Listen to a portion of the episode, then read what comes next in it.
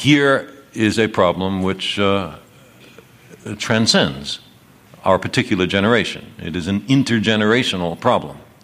If we don't do the right thing now, there are very serious problems that our children and grandchildren will uh, have to face. Uh, it is also a global problem. It is no good if uh, just one or two major industrial nations take uh, major steps to prevent a major increase uh, still further in CO2 and other greenhouse gases because other nations uh, may, uh, um, through their industrial development, um, cause the problem by themselves. And I think that what is essential for this problem is a global consciousness, a view that transcends our exclusive identifications with the generational and political groupings into which by accident we have been born. The solution to these problems requires a perspective that embraces the planet and the future because we are all in this greenhouse together.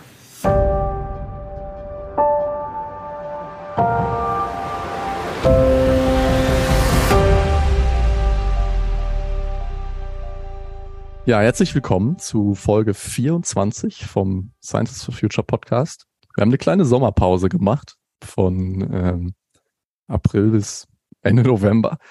Ähm, aber pünktlich kurz nach der COP27 melden wir uns wieder. Und ich freue mich heute, Dr. Friedrich Bohn begrüßen zu können. Hallo Friedrich. Hallo, freue mich sehr, hier sein zu können. Ja, schön, dass du da bist. Ähm, und ich denke, wir kommen nicht drum herum, auch mal ein bisschen um die COP, über die COP zu reden. Ne? Ähm, genau. Aber steigen wir, steigen wir doch mal ein, dass du kurz, äh, ja, dass wir dich ein bisschen kennenlernen können. Ähm, du bist am Helmholtz-Zentrum in Leipzig und arbeitest zum Wald. Richtig? Genau, das ist richtig. Also ich bin am Helmholtz-Zentrum für Umweltforschung in Leipzig stationiert, ähm, beschäftige mich dort mit den Wäldern der Erde. Ich habe über die Wälder in Deutschland promoviert. Das heißt, wir haben ein Modell bei uns in der Arbeitsgruppe, an dem ich sozusagen mitgearbeitet habe, mitentwickelt habe. Und da beschäftige ich mich damit, wie sich die Wälder heute verhalten, wie sich in der Zukunft unterm Klimawandel verhalten können, welchen Einfluss haben Diversität, also das, der Artenreichtum der Wälder und auf der anderen Seite die Struktur, also sprich ein alter Wald, ein junger Wald, ein gemanagter Wald, ein gestörter Wald. Und wie spielt das alles zusammen? Und ähm, was, was muss ich jetzt machen, wenn ich, wenn ich dazu arbeiten möchte? Was hast du studiert? Ich habe Geoökologie studiert in Bayreuth und dann am Max-Planck-Institut in Jena ähm, die Diplomarbeit geschrieben und dann ich bin ich ans UFZ gewechselt. Genau. Aber man kann ganz viel studieren. Also bei uns in der Arbeitsgruppe gibt es auch Mathematiker und Physiker und das ist sehr interdisziplinär. Okay, und du sagst, ähm, ihr arbeitet viel mit Modellen. Das heißt, ich vermute auch, dass es relativ ähm, stark IT-gestützt ist. Genau. Also das Modell, was wir haben, wenn man das ausdrucken würde, dann wäre das ein tausendseitiges Buch. Ähm, von den Codezeilen ist also von der Komplexität kommt es an Klimamodelle teilweise ran. Also es ist wirklich ein sehr kompliziertes Modell, sprich, wir können wirklich jeden einzelnen Baum in einem Wald simulieren. Wir schauen, wie wächst der, welche Photosynthese macht der, wie beschattet er seine Nachbarn, wie wirkt sich das Ganze auf den Wasserkreislauf aus? Wie spielt die Temperatur in die ganzen Prozesse mit rein? Wie funktioniert die Regeneration, also der, das Nachwachsen von Bäumen? Und wie funktioniert die Mortalität der Bäume? Sprich, wann und warum sterben die? All das ist über Prozesse und Algorithmen am Ende in dem Modell abgebildet. Mhm. Ähm, jetzt ähm, frage ich mich so ein bisschen, war das immer für dich der Weg? Hast du immer gedacht, ja, ich möchte was mit ähm, ich möchte was mit, mit, mit in diesem Themenbereich machen, in diesem Themenbereich Klima, in diesem, ja, Ökologie oder mhm. sagen wir mal, der, der Friedrich ähm, nach dem Abi, wo stand er da? Was hat er sich dann überlegt?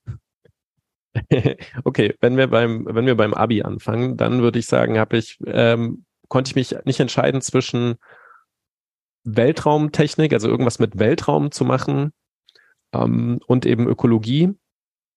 Und ein Bekannter von mir hat damals schon in, für die DLR gearbeitet und mit dem habe ich mich unterhalten und der hat dann zu mir gesagt, also das großartigste Raumschiff, was es gibt, ist die Erde selbst ähm, weil wir mit dem eben durch diesen lebensfeindlichen Weltraum fliegen und den irgendwie, dieses Raumschiff irgendwie managen müssen, so dass es auch in Zukunft noch lebensfreundlich ist. Und das war für mich dann tatsächlich so der Punkt, wo ich dann eher Richtung Ökologie mich interessiert habe. Und ähm, dann habe ich eben Geökologie in Bayreuth gefunden. Und das Witzige war, ich habe am Anfang keinen Computer besessen. Also ich habe tatsächlich ohne Computer angefangen zu studieren, musste dann immer in den ersten beiden Semestern, wenn irgendwas am Computer zu machen war, in den Computerraum gehen, ähm, um dort diese Rechenaufgaben zu lösen und fand es am Anfang auch überhaupt nicht attraktiv. So, und dann während dem Studium ähm, und den ganzen Feldarbeiten, die man dann macht, habe ich gemerkt, dass mich eigentlich die zugrunde liegenden Prozesse und Muster eigentlich immer mehr interessieren. Und ich hatte auch einen sehr, sehr guten Prof, der sich eben mit ökologischer Modellierung gut auskennt und uns das näher gebracht hat, der durchaus auch philosophische Aspekte in seinen Vorlesungen hatte. Und über die Schiene bin ich dann mehr zur komplexen Statistik gekommen. Ich habe dann äh, meine Diplomarbeit ähm, mit ähm, verschiedenen komplizierten statistischen Methoden gemacht und habe da versucht, Muster in CO2-Flüssen festzustellen.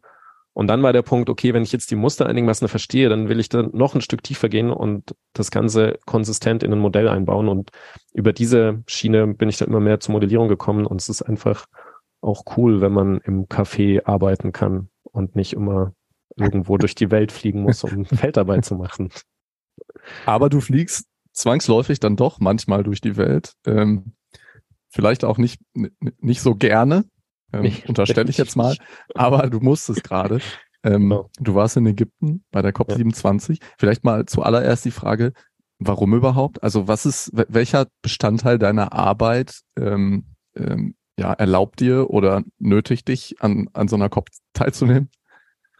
Genau, also ähm, es ist tatsächlich nicht möglich gewesen, nicht zur COP zu, also nicht zu fliegen, um zur COP zu gelangen. Ich habe das versucht, aber es gibt tatsächlich gar keine Fährverbindungen mehr im Mittelmeerraum zwischen dem europäischen Teil und Ägypten, was ich irgendwie echt enttäuschend finde. Ähm, aber okay, also ich bin geflogen ähm, und was mich dort, also welche Expertise gefragt wurde, ist, welchen Einfluss Wälder als die großen Staubsauger, die CO2 eben aus der Atmosphäre wieder rausbekommen, ähm, welchen Einfluss diese Wälder in der Zukunft spielen können bei den ganzen Klimaverhandlungen ähm, in der Einrichtung. Und auf der anderen Seite war es eben auch wichtig für die Presse, dass ich dort war, ähm, um die Verhandlungsergebnisse aus wissenschaftlicher Sicht einzusortieren. Es gab also diese beiden Richtungen. Einerseits Richtung der Delegierten, andererseits Richtung Presse. Und wie wird man da Delegierter oder Delegierter? Gibt es da so nationale Gremien, die das irgendwie entscheiden und dich entsenden? Genau, also es ist, ähm, es gibt zwei Rollen, die jetzt vielleicht relevant sind. Das eine ist der Delegierte oder die Delegierte, die von den Nationen berufen sind, die dann tatsächlich diese Klimaverhandlungen führen. Das sind quasi, man kann es sich vorstellen, das sind quasi Diplomaten und Diplomatinnen. Und es gibt die zweite wichtige Rolle oder die zweite große Gruppe auf der COP an Leuten sind sogenannte Observer. Dazu gehöre ich. Das heißt, das sind Leute, die verschiedenste Expertisen haben und die vor Ort sind, um einerseits den Delegierten in ihren Entscheidungen ähm, Beistand zu leisten, Einordnungen zu geben, das Fachwissen weiter zu verteilen und eben Richtung Presse. Und Observer ist es, also es ist so, dass die UN vergibt sogenannte Akkreditierungen oder auch Badges genannt ähm, für Leute, die kommen dürfen. Das können einerseits bekommen die Staaten sozusagen ein Kontingent und die schicken in der Regel Leute aus ihrem diplomatischen Chor hin. Und auf der anderen Seite eben bekommen NGOs die Möglichkeit, daran teilzunehmen. Und äh, über so eine NGO wurde ich dann entsandt. Okay. Und diese NGO, die guckt einfach, was ist ihre, was sind ihre Partikularinteressen und welche Leute können sie da ganz gut vertreten? Oder ähm, arbeitest du sowieso für die NGO? Also wie, wie passiert das? Nee, nee. Ähm, also in meinem Fall ist es die, ähm, es ist die DKKV und DKKV steht äh, für das Deutsche Komitee der Katastrophenvorsorge. Und die haben die Möglichkeit, drei Leute zur UN zu schicken. Ähm, das heißt, zwei Leute sind jeweils eine Woche da und eine Person ist die ganze Zeit da. Und ich war in der zweiten Woche da.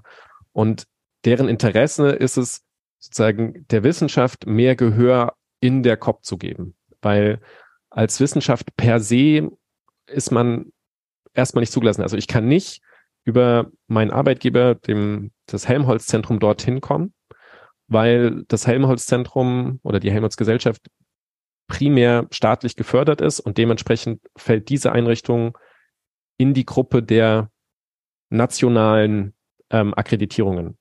Ähm, sprich, Deutschland könnte mich hinschicken als Teil Deutschlands, hätte dann aber den Effekt, dass sie einen diplomatischen, eine diplomatische Person nicht hinschicken könnten. Mhm. Und sie entscheiden sich dann aus verschiedensten Gründen eben für die Diplomaten und Diplomatinnen. Und deswegen muss man als Wissenschaftler sozusagen diesen Nebenweg gehen über die NGOs. Und eine dritte Möglichkeit theoretisch wäre nochmal über den IPCC und die UN direkt zu gehen. Das ist momentan eine Liga über meiner Liga. Da bin ich noch nicht Co-Autor. ähm, okay. Ähm, und ähm, jetzt frage ich mich, und das, das ging ja auch so ein bisschen äh, durch die durch die Presse oder mhm. zumindest so, durch verschiedene Filterbubbles durch. Ähm, diese, sagen wir mal ganz grob 700 LobbyistInnen der ähm, fossilen Industrien, über welche, äh, über welche Badges kommen die dahin? Unterschiedlich. Ein Großteil tatsächlich, soweit ich das äh, mitbekommen habe, ist ein Großteil über die nationalen Badges hingekommen. Das heißt, Vereinigte Arabische Emirate oder so haben eben in ihrer nationalen Delegation Leute drin gehabt, die ähm, eine klare Verbindung zu Erdöl ähm, Interessensgruppen hatten. Es gab auch ein paar, die über diese NGO Abteilung gekommen mhm. sind. Wie das jetzt genau im Verhältnis ist, weiß mhm. ich gar nicht. Genau, ist halt die Frage, wer hat welche Interessen und schickt die Leute ja. entsprechend hin. Ja. ja, ich meine, wenn irgend so ein Aramco-Staatskonzern hat dann natürlich irgendwie einen gut, guten Draht ähm, und kriegt dann einen Badge. Ähm, ich, für mich war die Frage so ein bisschen, gibt's dann auch, gibt's dann auch so für die, für die Wirtschaft irgendwie, mhm. ne, die, äh, die Badges, aber das ist dann schon aus diesen Kontingenten, die du beschrieben hast. Genau, also da müssen sie eben gucken, in welchem sie drin sind. Also vielleicht, um das auch nochmal einzusortieren, also dieses Jahr, wie gesagt, waren es laut verschiedenen Analysten mehr als 600. Es waren aber letztes Jahr auch schon 500. Also es ist jetzt nicht so, dass die ganze Zeit die nicht gekommen sind und dieses Jahr auf einmal hoch. Auf einmal sind nee, nee, nee, klar. Ja, das, ja, sind schon immer da, machen ihren Job. Leider, ja. Ähm, jetzt äh, frage ich mich, du hast gesagt, du bist ja zum Teil auch zur Konsultation da. Ähm, nehmen, nimmt das die DiplomatInnen das wahr? Also hast du oder hast du häufig diese Gespräche geführt und, und irgendwie geholfen, Sachen einzuordnen? Oder ähm, steht man da mit seinem Kaffee in der Hand und ähm, wie kann ich mir das vorstellen? Ähm, also bei mir ist es jetzt so, für mich war es die zweite COP. Das heißt, ich war letztes Jahr in Glasgow das erste Mal dabei, aber nur für einen Tag, weil ich für einen Vortrag eingeladen worden war. Und wenn man dann über diese COP-Gänge läuft und in diesem ganzen Trubel ist, ist es ähm, sehr beeindruckend und überwältigend. Und wenn man das erste Mal da ist, auch so ein bisschen chaotisch. Man findet sich erstmal relativ schwer zurecht, weil auch die ganze Sprache auf der COP viel durch Abkürzungen und bestimmte Formulierungen und Floskeln geprägt ist. Ähm, da war ich also wirklich nur Zaungast, mehr oder weniger, abgesehen von dem einen Vortrag, den ich gehalten habe. Ähm, diesmal war ich jetzt über eine ganze Woche da mm, und hatte viel mit der Presse zu tun, eher noch weniger mit den Delegierten. Das lag aber einfach daran, dass das dieser Prozess ist, wie man in die COP hineinwächst. Man ähm, ist am Anfang, hat man häufig eben mehr mit der Presse zu tun, bis man dann in diese ganzen Delegations- und Delegiertenkreise und Diplomatenkreise reinwächst. Das hat bei mir in allerersten ähm, Sachen passiert. Es ist passiert, ich habe mit Bundestagsabgeordneten, die vor Ort waren, ähm, gesprochen ähm, und deren ähm, Assistentinnen und Assistentinnen war aber vom Verhältnis noch weniger. Je länger mhm. man dort ist und je mehr man bekannt ist, desto mehr wird es. Mein ähm, Kollege vom UFZ, mit dem ich dorthin gefahren bin, Professor Raimund Schwarze, der wird bedeutend mehr natürlich von den Delegierten dann nochmal konsultiert. Es ist sowas, wo man so mit der Zeit dann reinwächst. Hm. Ja, klar. Am Ende ist es ein hm. Netzwerk, ne? So, die werden nicht äh. direkt zu dir kommen, weil einfach dran steht Wissenschaftler, sondern am Ende ähm, ja, geht es darum, ob man sich kennt, ne? Auch, auch, auch da. Und ähm, also das ist trotzdem ein Punkt, den, der an es gibt einerseits, also es gibt zwei Gruppen von Wissenschaftlerinnen, ähm, die dort sind. Das eine sind sozusagen die, die über die UN und den IPCC eingeladen sind und vor Ort sind. Und das zweite größere, ähm, große Netzwerk ist das Netzwerk der Research und Independent NGOs. Das ist also ein Zusammenschluss von den verschiedenen NGOs, die Wissenschaftler dorthin schicken oder die Thinktanks, ähm, die dort Leute hinschicken. Ähm, und da ist jetzt bei dieser COP tatsächlich auch klar geworden, dass wir da intern uns noch mal ein bisschen besser abstimmen und organisieren und koordinieren müssen, so dass es jetzt auf dieser COP in dieser Gruppe jetzt themenbezogene Arbeitsgruppen aufgestellt wurden, um einfach diesen Druck und die Expertise äh, Richtung den Delegierten noch besser zu organisieren. Und das wird, hm. denke ich, in nächster Zeit dann hoffentlich noch besser werden. Also vielleicht auch noch ein Grund, warum haben wir das gemacht. Es ist inzwischen so, dass die Delegierten, also man merkt es an den Reden, die können die ganze Problematik inzwischen gut aufsagen. Also die zitieren da einigermaßen richtig die Zahlen, ähm, setzen auch die Akzente äh, hinreichend gut. Das heißt, das Problem, würde ich sagen, ist von den allermeisten verstanden ähm, und akzeptiert. Was aber noch besser werden kann, ist, glaube ich, die, die Kommunikation bezüglich den Lösungsoptionen, die auch die Wissenschaft bieten kann. Ähm, da, glaube ich, kann die Zusammenarbeit noch bedeutend besser werden. Hm. Okay. Zweiter Teil, Presse. Da stelle ich mir schon ein bisschen eher so vor, dass, dass, dass ihr da in so, so einer Gruppe von WissenschaftlerInnen irgendwie so Teams habt und jetzt hier, du bist zuständig, stell dich da hin und beantworte die Fragen. Oder, oder wie läuft das ab? Ähm, auch da ist es wieder die Netzwerksachen, die im Vorfeld schon laufen. Also man, man kennt dann über Interviews, die man in den letzten Jahren gegeben hat, den einen oder anderen Menschen aus verschiedensten Presseabteilungen oder man lernt sie nachts um 23 Uhr im Flugzeug kennen. Ähm, äh, und dann überlegt man sich, an welchem Tag reden wir zusammen, hängt dann immer ein bisschen auch davon ab, was sind die aktuellen Entwicklungen. Ähm, die dann auch eventuell eben eine Rolle spielen könnten im, im, im Interview. Und bei mir war es dann so, dass ich einerseits über den MDR ähm, interviewt wurde, äh, auch dort in der zentralen Nachrichtensendung, was extrem aufregend war. Äh, man wird dann doch echt sehr nervös, weil man dann einfach nur in so einen schwarzen ähm, Kasten reinreden muss und man sieht ja den Interviewpartner gar nicht, da hat man nur mit so einem kleinen Knopf im Ohr. Das war schon aufregend. War das live? Das war aufgezeichnet, aber es wurde nicht geschnitten. Also mhm. sprich, es war sozusagen so wie bei uns. So wie bei euch, genau. Ja, das ist auch genau. aufregend. genau. Ähm, wobei man da sich eben sehr kurz fassen muss. Hier kann ich jetzt ja ein bisschen plaudern äh, und dann muss man wirklich innerhalb von zwei Minuten die wichtigsten Punkte unterbringen. Mhm. Ähm, das ist schon spannend. Mm, und dann wird man auch weitergereicht. Also wenn man es dann aus Sicht der Presse einigermaßen gut gemacht hat, dann mhm wird man halt weitergereicht zum WDR, zur Zeit, zu was auch immer. Ja. Ja, interessant. Wie groß war dann so insgesamt die, äh, die, die Delegation, sag ich mal, mit der du da so unterwegs warst, zu der du dich da ähm, irgendwie zugehörig gefühlt hast? Genau, also die DKKV, also der Verein, der mich dorthin geschickt hat, wie gesagt, waren wir drei Leute, wobei einer von uns dann kurzfristig krank geworden ist und ähm, nicht kommen konnte.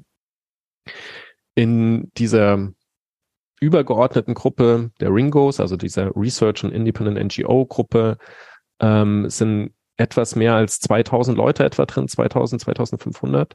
Ja. Ähm, da ist es so, da gibt's jeden Morgen um neun sozusagen ein kurzes Briefing, wo man sich kurz trifft, kurz austauscht, aber selbst dorthin kommen nicht alle. Also da waren wir dann vielleicht 200, 300, wo die wichtigsten Sachen, die am Vortag gelaufen sind und die heute anstehen, kurz diskutiert wurden. Das ist so die Größenordnung. Im Verhältnis hm. vielleicht von den Nationen, also den Diplomaten und Diplomatinnen, das sind etwa 16.000. Diese, dieses Gesamtbubble an NGOs, wo auch, was ich, indigene Völker vertreten sind, aber eben teilweise auch Wirtschaftsinteressen. Ähm, das sind etwa 11.000 gewesen.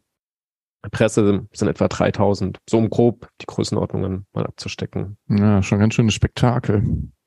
Auf jeden Fall. Mal, mal zu diesem Spektakel. Ähm, es so unterm Strich ist ja so als Außenstehender rübergekommen, dass es vielleicht nicht der größte Erfolg war, was Organisation und Ergebnisse angeht. Wie würdest du das so, so als Teilnehmer ähm, mhm. irgendwie reflektieren? Ähm, es gibt da, glaube ich, zwei, zwei Blickwinkel drauf. Der eine Blickwinkel ist der, wir wollen Paris einhalten, wir wollen so nah wie möglich an den 1,5, an die 1,5 Grad rankommen. Ähm, wir wissen ziemlich genau, was da die Schwierigkeiten sind und die Frage ist, kann da die COP in ihrer Abschlusserklärungen auf dieser diplomatischen, internationalen Verhandlungsbühne hat sie das geleistet, was sie leisten kann? Oder hat sie, hat sie uns da näher gebracht, dieses Ziel zu erreichen? Und wenn man das von diesem Perspektive anschaut, ist es natürlich zu wenig. Es gibt Sachen, die sind ganz gut gelaufen. Es gibt viele Sachen, die sind nicht gut gelaufen. Ähm, ein großes Problem ist die Finanzierung der ganzen Sache. Also sobald es um Geld geht, sind die Geldmengen, die hin und her fließen, zu gering aus Sicht der Wissenschaft. Ähm, die Absichtserklärungen und so weiter, die ganzen Pläne, wenn man das alles ganz, also die bestmöglichste aller Entwicklungen für die Zukunft anschauen würde, basierend auf dem, was Regierungen versprochen haben. Selbst dann landen wir nicht bei 1,5, sondern wie gesagt, im aller, allerbesten Fall bei 1,8 mit einer 50-prozentigen Wahrscheinlichkeit. Aber dann muss wirklich alles klappen. So. Ja. Mhm. Und das heißt, da das in der Regel nie passiert, ähm, ist es definitiv zu wenig. Ja, zumal die zugesagten, die zugesagten Ziele, nationalen mhm. Ziele und so ja auch noch nicht erreicht werden. Also genau, genau. Also da wird Gap ist groß. Da wird die nächste COP nochmal bedeutend wichtiger, weil dann sozusagen Kassensturz gemacht wird und dann wird geschaut, was habt ihr versprochen, was habt ihr geleistet. Die Idee von Paris ist, dass man durch diesen Kassensturz mehr Vertrauen ineinander entwickelt und gleichzeitig sozusagen dadurch die Ambitionen hochdrehen kann, weil man immer wieder sieht, okay, es wurde was gemacht, es, es wird jedes Mal besser mit jeder Iteration von Plänen, Umsetzen und Kassensturz machen. Nächstes Jahr, wie gesagt, passiert es dann zum ersten Mal. Da kann man dann, glaube ich, das nochmal viel besser evaluieren, ähm, was geschafft wurde und was eben auch nicht geschafft wurde. Ähm, es gibt aber noch eine zweite Perspektive, finde ich, die, die wichtig ist. Die zweite Perspektive ist, mit welchen Voraussetzungen oder unter welchen Voraussetzungen ist denn die COP gestartet? Und da natürlich spielt der russische Angriffskrieg auf die Ukraine eine große Rolle und die ganzen Konsequenzen, die damit zusammenhängen, also die Frage nach dem nicht nachhaltigen Flüssiggasterminals. Ähm, auf der einen Seite, auf der anderen Seite, aus meiner Sicht fast noch problematischer für die Klimaverhandlungen war ähm, der Konflikt zwischen China und den USA, der dann mit dem Besuch von Nancy Pelosi in Taiwan ähm, einen vorläufigen Höhepunkt erreicht hat, ähm, weil die beiden Länder einfach die größten Emittenten sind aktuell und gleichzeitig zwei unterschiedliche Gruppen vertreten. Sprich, USA vertritt die Industrienationen als große Gruppe und China rechnet sich eben immer noch zu den ähm, Entwicklungsländern oder den Low- and Mid-Income Countries. Und wenn die beiden miteinander reden oder geredet haben in der Vergangenheit und wenn die sich einigen konnten, dann war immer, ist meistens ist man einen Schritt vorangekommen und die haben zwischenzeitlich die Gespräche abgebrochen gehabt in der ersten Woche, bis sie dann wieder von unterster Ebene nach oben ähm, sich wieder durchgesetzt haben. Und dann auch äh, jetzt über das Treffen in Bali natürlich da jetzt auch eine engere Zusammenarbeit angekündigt wurde. Es soll ja ein Treffen zwischen den beiden Regierungschefs geben. Aus Sicht dieser Konstellation, dass es eigentlich gerade sehr viele politische Krisen weltweit gab, war so die Frage, kriegen wir überhaupt irgendwas zustande, weil sich gerade alle äh, in, in, in der Wolle haben sozusagen. Mhm. Und wenn man das bedenkt, dann hat eigentlich diese COP dieses Jahr gezeigt, dass es eine, dass die COP-Veranstaltung von ihren Prozessen und Mechanismen robust ist gegen solche globalen Krisen, von denen man dachte, oh, mal gucken, ob es das klappt. Also sprich, dieses Räderwerk ähm, hat so gut funktioniert wie immer. Zweite Frage wäre dann, naja, kann man vielleicht dieses Räderwerk noch verbessern? ja, aber ja. Ähm, die, die, im Anfang war die Befürchtung, dass es vielleicht ähm, gar keine Abschlusserklärung oder so gibt. Also diese mhm. Option stand durchaus am Anfang als mögliches Outcome ähm, zur Debatte. Mhm. Ja. Es gab ja zwischendurch, wo du sagst, es gab diese, es gibt diese zwei Gruppen, ähm, die, die äh, von USA und China stark repräsentiert werden. Ähm, es gab ja in, diesen, in dieser Diskussion um diesen Loss and Damage Topf, ähm, Geldtopffonds, aus dem halt irgendwie, ja, Loss and Damages bezahlt werden sollen, auch so die, diese Vorstöße, dass da China quasi nicht mehr in die, in, in die Empfängerrolle rutscht, sondern halt auch in die Einzahlerrolle, was halt diese Blockbildung so ein bisschen auflösen würde zwischen USA und China. Hat sich da was getan? Wie ist das am Ende ausgegangen? Ähm, nee, momentan ist es so, dass China noch nicht bereit ist, was einzuzahlen. Ähm, das war auch der Grund, warum die EU zwischenzeitlich tatsächlich äh, zur Debatte gesprochen hat, die Gespräche, also die COP ohne Abschlussdokument zu beenden. Das ist bis jetzt erst ein einziges Mal passiert. Ähm, am Ende haben sie dann aber doch gesagt, okay, es ist wichtig, dass wir irgendwie in diese Richtung vorankommen und haben dann zähneknirschend zugestimmt. Ähm, gleichzeitig ist es so, dass bis jetzt eigentlich nur diese Hülse zum Loss und Damage besteht. Also sprich, es soll etwas geben. Es ist mhm. keine, keine UN-Behörde wie ursprünglich von zum Beispiel den ähm, Small Island States, also den kleinen Inselstaaten, die massiv durch den Meeresspiegelanstieg bedroht sind in ihrer Existenz. Ähm, die hatten eben eine UN-Behörde gefordert, das ist es nicht geworden. Das wird es aller, aller Wahrscheinlichkeit auch nicht werden. Ähm, gleichzeitig hat sich die USA ähm, dahingehend durchgesetzt, dass sie gesagt hat, sie wollen keine ähm, Liability ist der Begriff, also sozusagen eine Verantwortung oder einklagbare Verantwortung ähm, für diese Sachen übernehmen. Und es daraus ergibt sich dann eben diese Idee eher von einem Fonds zu sprechen, der einerseits eben Gelder einsammelt, um schnell auf Katastrophen reagieren zu können. Ein zweites ähm, Element oder zweiter Mechanismus ist Schuldenkürzungen ähm, oder Aussetzungen oder Stornierungen anzubieten und die in diesen Fonds mit einzurechnen. Ähm, das sind so die Mechanismen, die gerade diskutiert werden. Wie das alles jetzt im Detail dann funktionieren soll, wird sich in den nächsten zwei Jahren klären, hoffentlich. Hm. Okay. Fang, ich versuche mal uns wieder einzufangen. Ja. ich finde es allein diese, dieses Metathema finde ich gerade schon sehr interessant. Aber wir wollen ja auch noch über andere Dinge sprechen. Du hast gesagt, du warst le äh, beim letztes Jahr ne, in Glasgow mhm. mhm. bei der COP. Und da ging es auch um Wälder. Mhm. Ähm, was ja nun dein Thema ist. Ähm, genau. Da gab es eine, eine, eine, ja, eine Forest Declaration. Kannst du mal erklären, was das ist und ähm, mhm. ja. Ja. Genau. es gab in Glasgow die ähm, Forest Declaration und diese Declaration fordert sozusagen ein bis 2030 die Entwaldung weltweit zu stoppen. Ähm, vielleicht erstmal, warum ist es wichtig, die Entwaldung zu stoppen? Die in der Regel passiert Entwaldung durch Brandrodung. Ähm, wenn es nicht Brandrodung ist, verrotten trotzdem die umgenieteten Bäume relativ schnell, gerade in den Tropen. Das heißt, durch Brand und Verrottung entsteht wieder CO2 und dadurch haben wir mehr CO2 in der Atmosphäre. Und der Effekt der Entwaldung an zusätzlichem CO2 in der Atmosphäre entspricht dem gleichen Effekt wie ähm, der gesamte Personenverkehr weltweit. Sprich, wenn wir es schaffen, die Entwaldung zu stoppen, dann ist es genauso bedeutend, wie wenn wir es schaffen, dass alle Menschen auf der Welt kein Auto mehr fahren. In der Größenordnung. So, das Ziel ist jetzt, das bis 2030 hinzubekommen.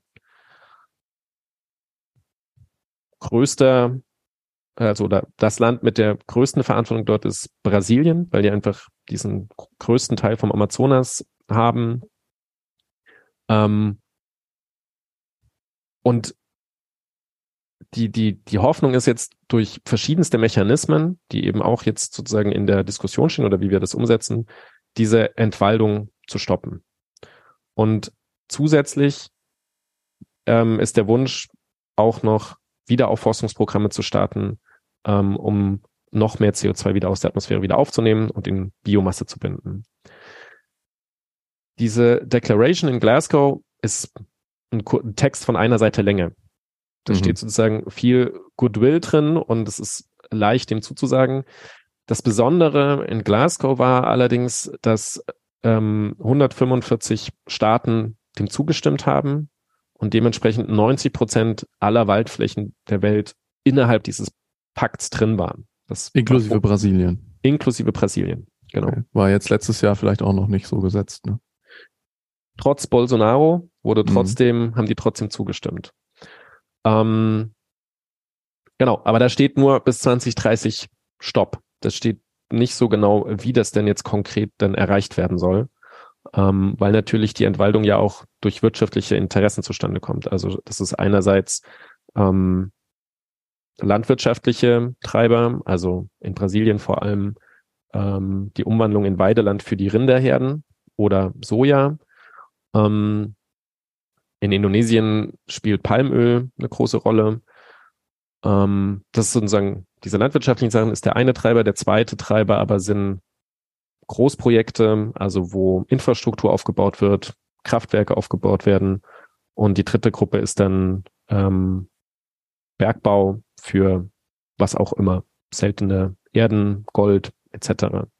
Hm. Ähm, und da steckt natürlich eine ganze Menge an Wirtschaft hinter. Das heißt, man muss jetzt überlegen, wie kann man diese Wirtschaft umbauen.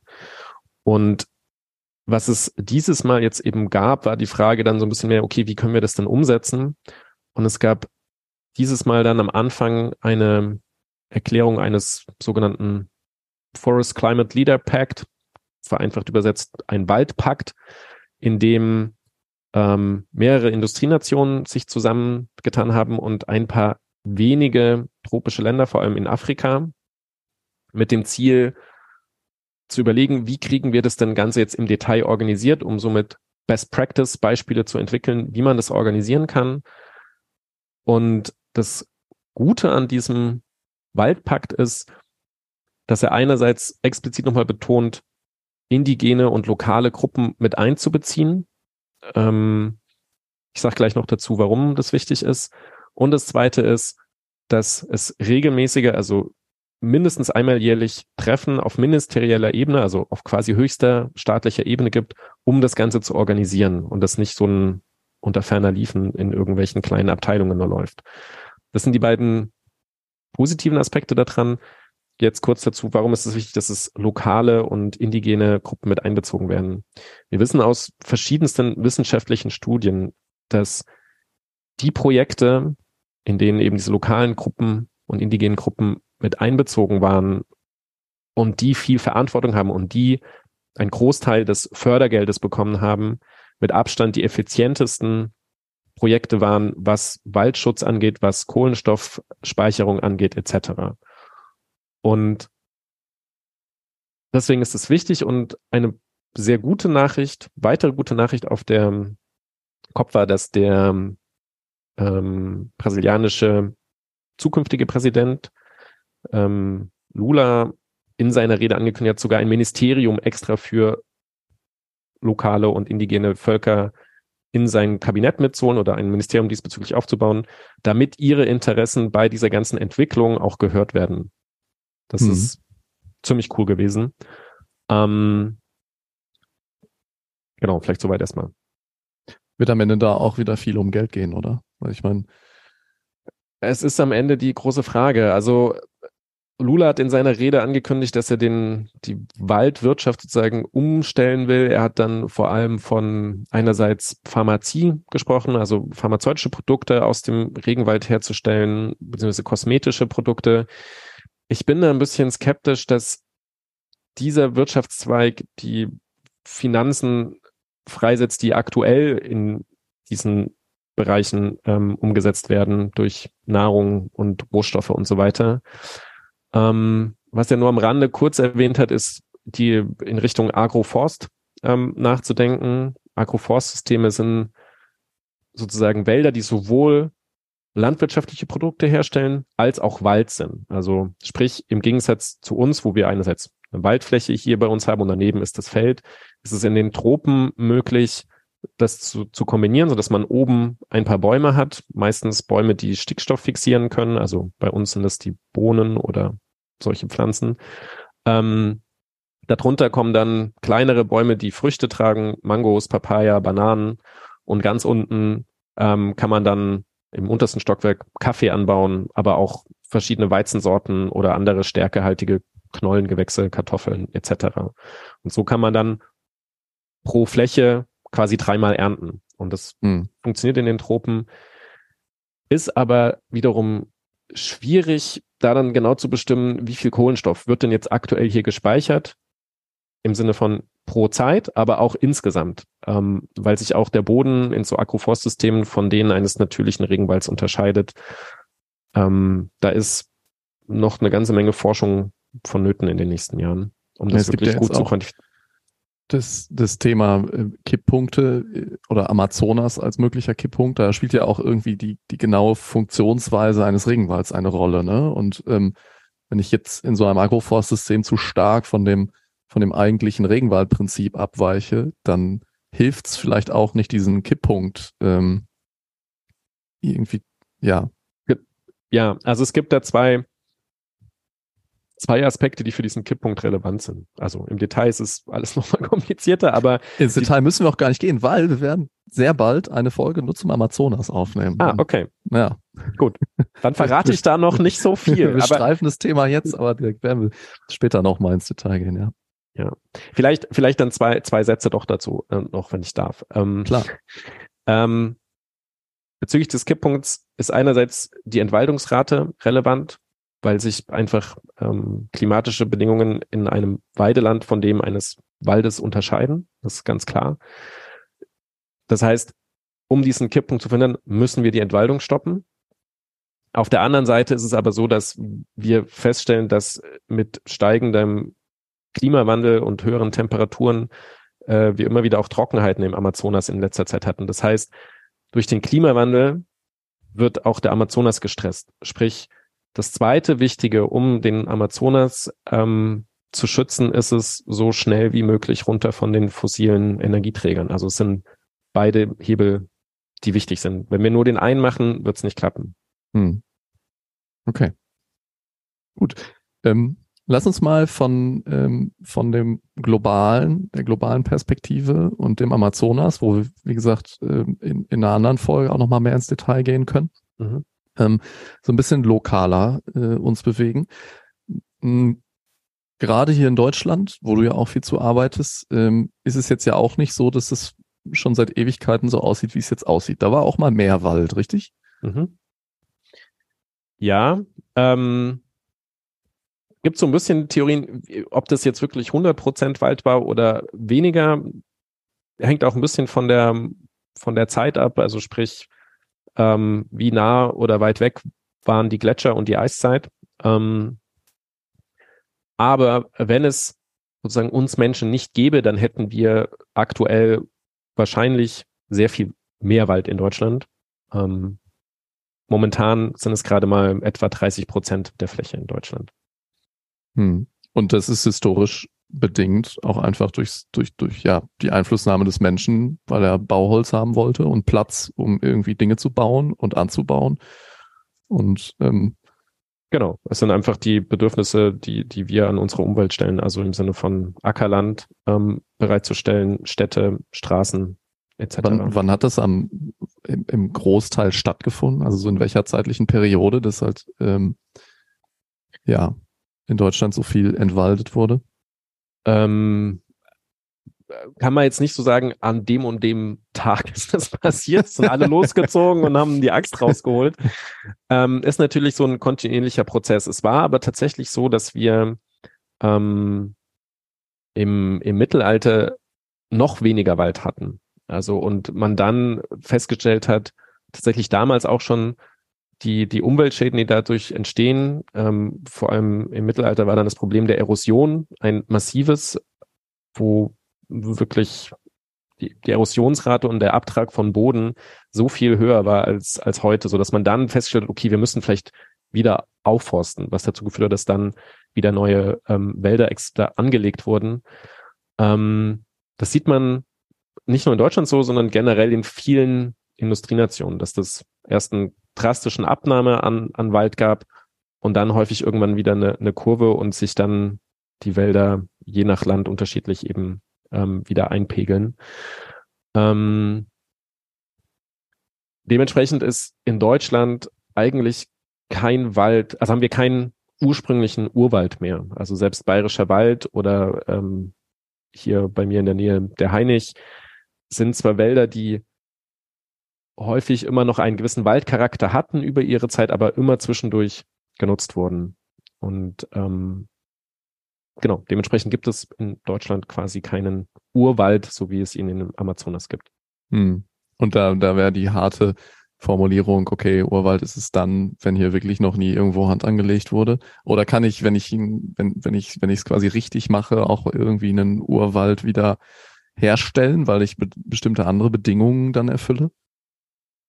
Also qua Definition geht es nicht, weil Urwald bedeutet, dass es immer Wald war über ja. die Tausende von ja. Jahren. Ähm, man kann aber trotzdem einen Wald herstellen, der wieder sehr naturnah ist, würde ich mal sagen. Ja. Ähm, Im Falle von Deutschland ähm, kriegt man das mit den Arten einigermaßen hin, aber, und jetzt wird's wieder, das kommt wieder dieser blöde Klimawandel ins Spiel, weil sich halt das Klima ändert, ist der Wald, der sich sozusagen natürlich unter den gegebenen Bedingungen entwickeln würde, ein anderer, als es der wäre, der vor 100 Jahren an dieser Stelle gewachsen hätte. Also da ist so ein bisschen die Frage, was ist denn jetzt eigentlich der natürliche Wald? Also einer, der mit den aktuellen Bedingungen natürlich da wäre oder ne? und was ist die Referenz, wenn ich jetzt 1900 nehme, ist das was anderes, als wenn ich das Jahr 1000 nehme, als wenn ich das Jahr 5000 vor Christus nehme. Das sind jeweils andere Waldtypen. Hm. Gut, ich meine, den Luxus, ähm, so einer, so einer ähm, Metadiskussion haben wir eigentlich auch nicht mehr. Ne? Also ich, klar könnte man sich jetzt drüber streiten, ob das dann jetzt ein Urwald ist oder nicht, aber letztendlich brauchen wir halt Wald und der muss in einem Zustand sein, der halt auch überlebensfähig ist, oder? Genau, also ich finde es tatsächlich relevanter, sich zu fragen, was, was erwarten wir denn als Gesellschaft vom Wald? Was, was soll der leisten? Ähm, es ist einfach nur ein Holzlieferant für billige Möbel und Papier ähm, oder Brennholz? Ähm, oder gibt es auch andere Funktionen? Schönheit ist, finde ich, durchaus ein Aspekt. Ähm, aber auch die Frage, wollen wir hochwertiges Bauholz herstellen, ähm, was es uns hilft, in Teilen zumindest Zement, eine weitere CO2-Quelle ähm, zu ersetzen und gleichzeitig im Sinne von Bauholz bedeutet es, dass das Holz sehr lange an einer Stelle lagert und nicht verrottet und dadurch wird der Kohlenstoffspeicher in Gebäuden, in Städten insgesamt in Deutschland höher. Hm. Was sind die grundsätzlich mal, dass wir einfach mal so eine komplette Liste haben, so die, die Formen der Waldnutzung? Also vielleicht historisch, keine Ahnung, vielleicht hat sich auch historisch zu heute nicht viel geändert und es ist immer das Gleiche.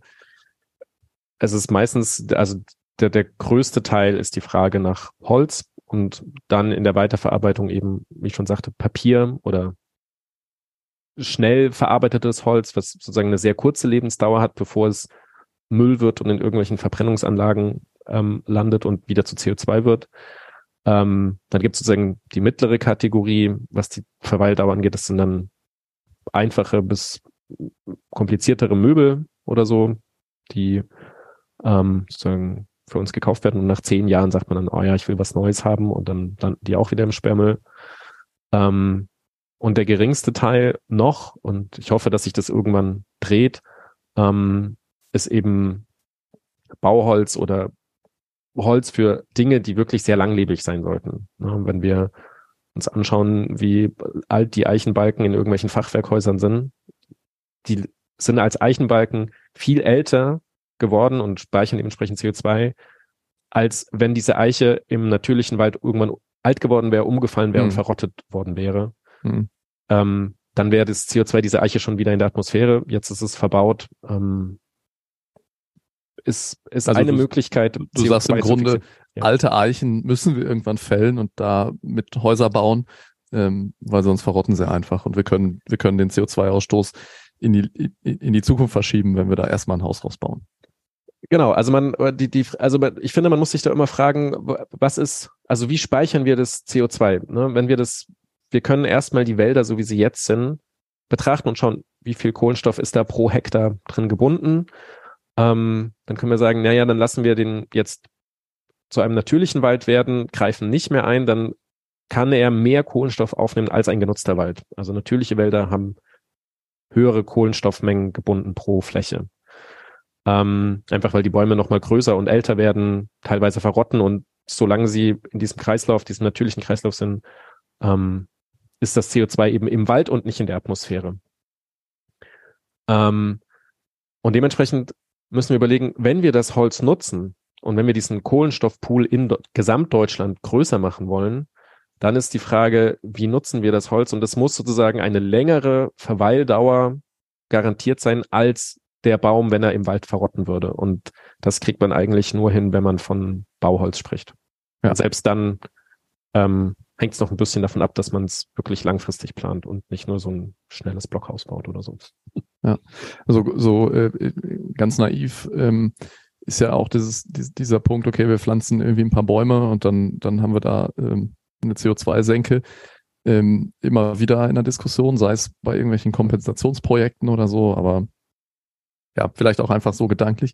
Mhm. Ähm, wie, wie sieht das denn aus über so den Lebenszyklus eines Baumes? Wann, wann nimmt er besonders viel CO2 auf und bindet es und wann gibt er es ab? Ich habe auch mal gelernt, dass Bäume ähm, nicht nur CO2, so, also auf, also mal auf, auf, auf, wenn man einen Tag sich anguckt, nicht nur CO2 aufnehmen, sondern zwischendurch auch CO2 emittieren äh, bei ihrer Atmung. Mhm. Ähm, wie kann ich mir das so vorstellen?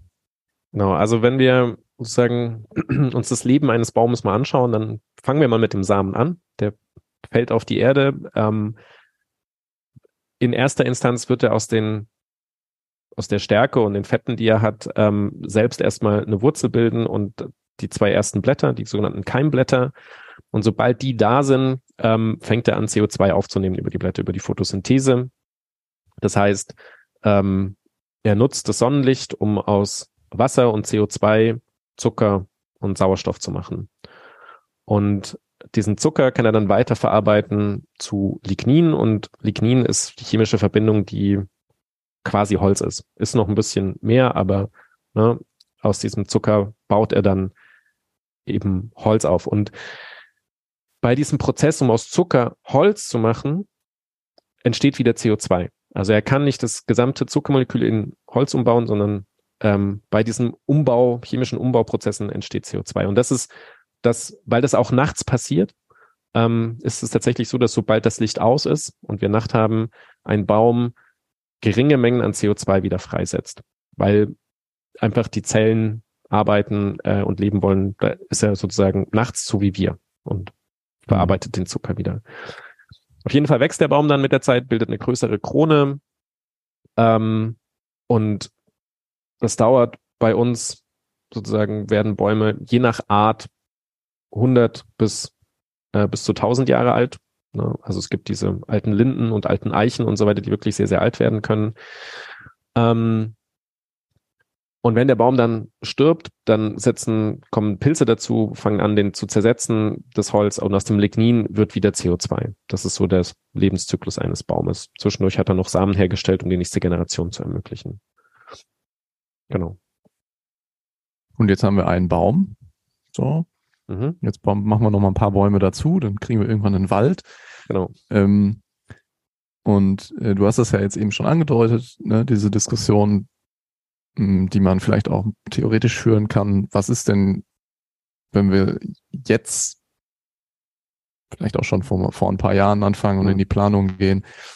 Ähm, was ist der Wald, der da einerseits, er muss ja verschiedene Kriterien erfüllen. Ne? Erstens, äh, er muss irgendwie in der Lage sein, ähm, ja vielleicht auch weitestgehend ohne fremde Hilfe zu überleben in einer Zeit der Klimakrise. Mhm. Ähm, er soll aber auch irgendwelche Bedürfnisse, äh, die vielleicht jetzt nicht nur wir Menschen an ihn haben, sondern gibt ja auch andere Tiere, ähm, die wiederum ganz praktisch wären, wenn, wenn, sie, wenn sie auch noch in äh, 20, 30, 100 Jahren noch gibt. Ähm, das heißt, da gibt es gibt's irgendwelche Bedürfnisse, die so ein Wald erfüllen muss.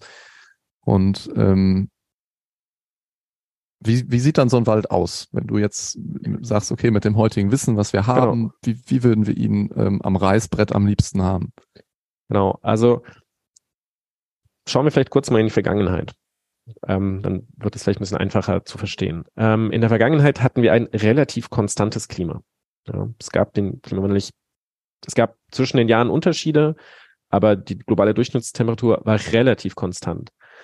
Unter so einer Bedingungen gibt es auch bestimmte Arten, die an einem Standpunkt gut wachsen. Und der Anspruch ist, Bauholz zu erzeugen.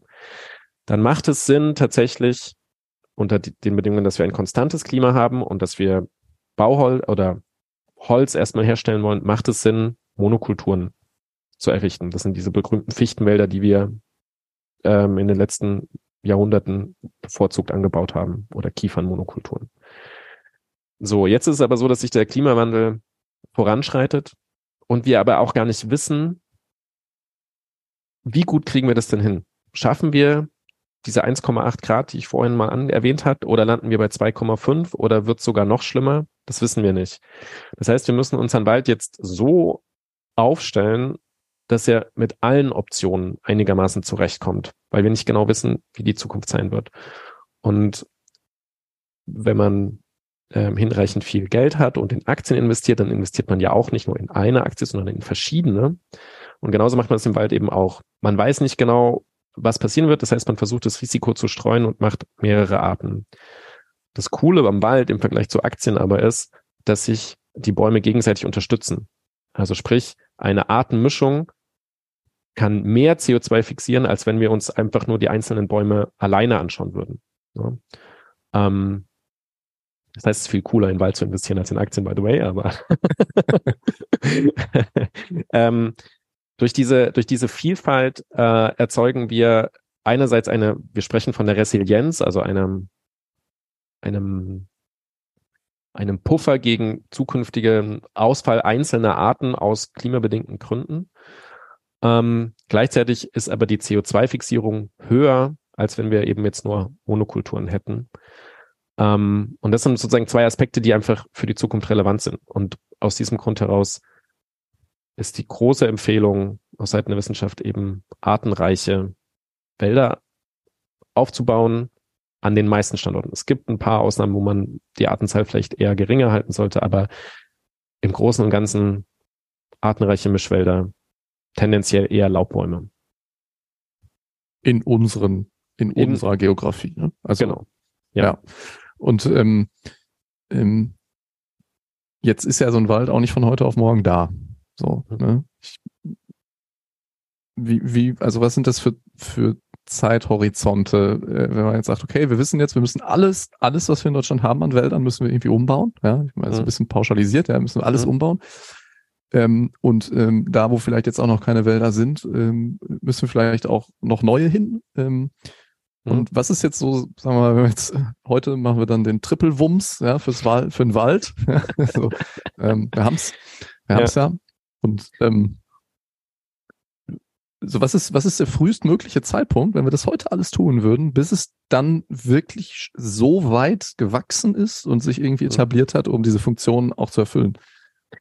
Genau, es sind einfach sehr, sehr große Zeiträume. Also die, man, zwei Sachen.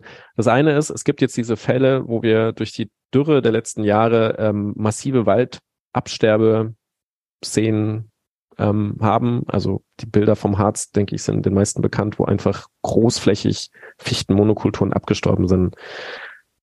In so einem Fall macht es Sinn, jetzt wieder, also wäre die große Empfehlung, eher Richtung Laubbäume zu gehen. Ähm, und bis die dann wieder groß und ausgewachsen sind, dauert es 100, 120, 140 Jahre.